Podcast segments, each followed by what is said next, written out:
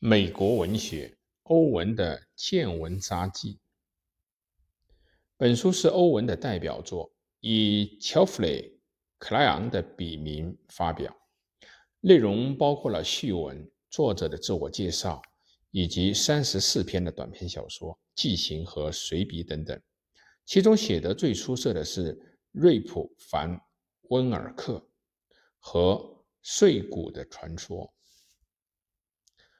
瑞普·凡·温尔克讲的是剧内的瑞普为了逃避凶悍的妻子而离家出走，去卡尔兹吉山上去打猎，并在那里和一个素不相识的人一块玩了九注地滚球游戏，喝得酩酊大醉，一睡不起。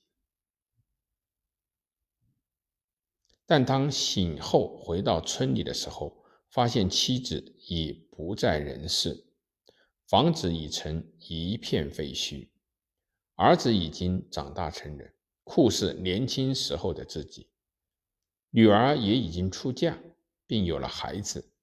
原来他这一觉竟睡了二十年。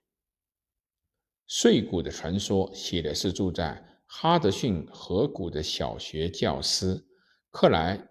因想引诱一位名叫做塔索尔的美丽少女出走，但遭一个向上只有三个光圈的无头骑士的追袭，而张皇逃走的神怪故事。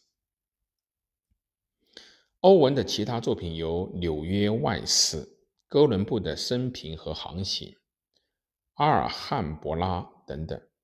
欧文的创作虽然以欧洲的民间传说为素材，但他是第一个写出美国人形象的作家，被称为美国最早的作家。